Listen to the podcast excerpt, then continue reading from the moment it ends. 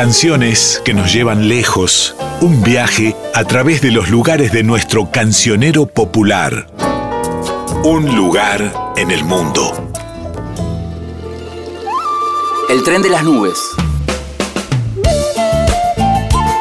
El tren de las nubes es un tren turístico que une San Antonio de los Cobres con el viaducto La Polvorilla en la provincia de Salta, sobre la cordillera de los Andes, a más de 4.200 metros sobre el nivel del mar. La imagen más famosa del tren es la de su paso por el viaducto La Polvorilla, una estructura de vigas de acero de 223 metros de longitud, una altura máxima de 63 metros, más o menos como el obelisco de Buenos Aires, y 1.590 toneladas de peso. El nombre del tren de las nubes se debe a dos estudiantes de cine que filmaron un corto a bordo del tren, que en esos tiempos, mediados de la década del 60, corría traccionado por máquinas a vapor. Los camarógrafos le pidieron al maquinista que cuando el tren llegara al viaducto La Polvorilla, la máquina hiciera una descarga de vapor para filmarlo desde las ventanillas de los vagones. El maquinista accedió al pedido y el vapor liberado por la máquina, a consecuencia de la baja temperatura del lugar, no se disipó rápidamente y quedó flotando y envolviendo al tren, dando la sensación de estar viajando entre las nubes. Una leyenda, nunca comprobada, cuenta que en la construcción del viaducto trabajó un joven croata llamado Josip Broz, quien con el tiempo se convertiría en el líder de la ex Yugoslavia y pasaría a la historia como el mariscal Tito.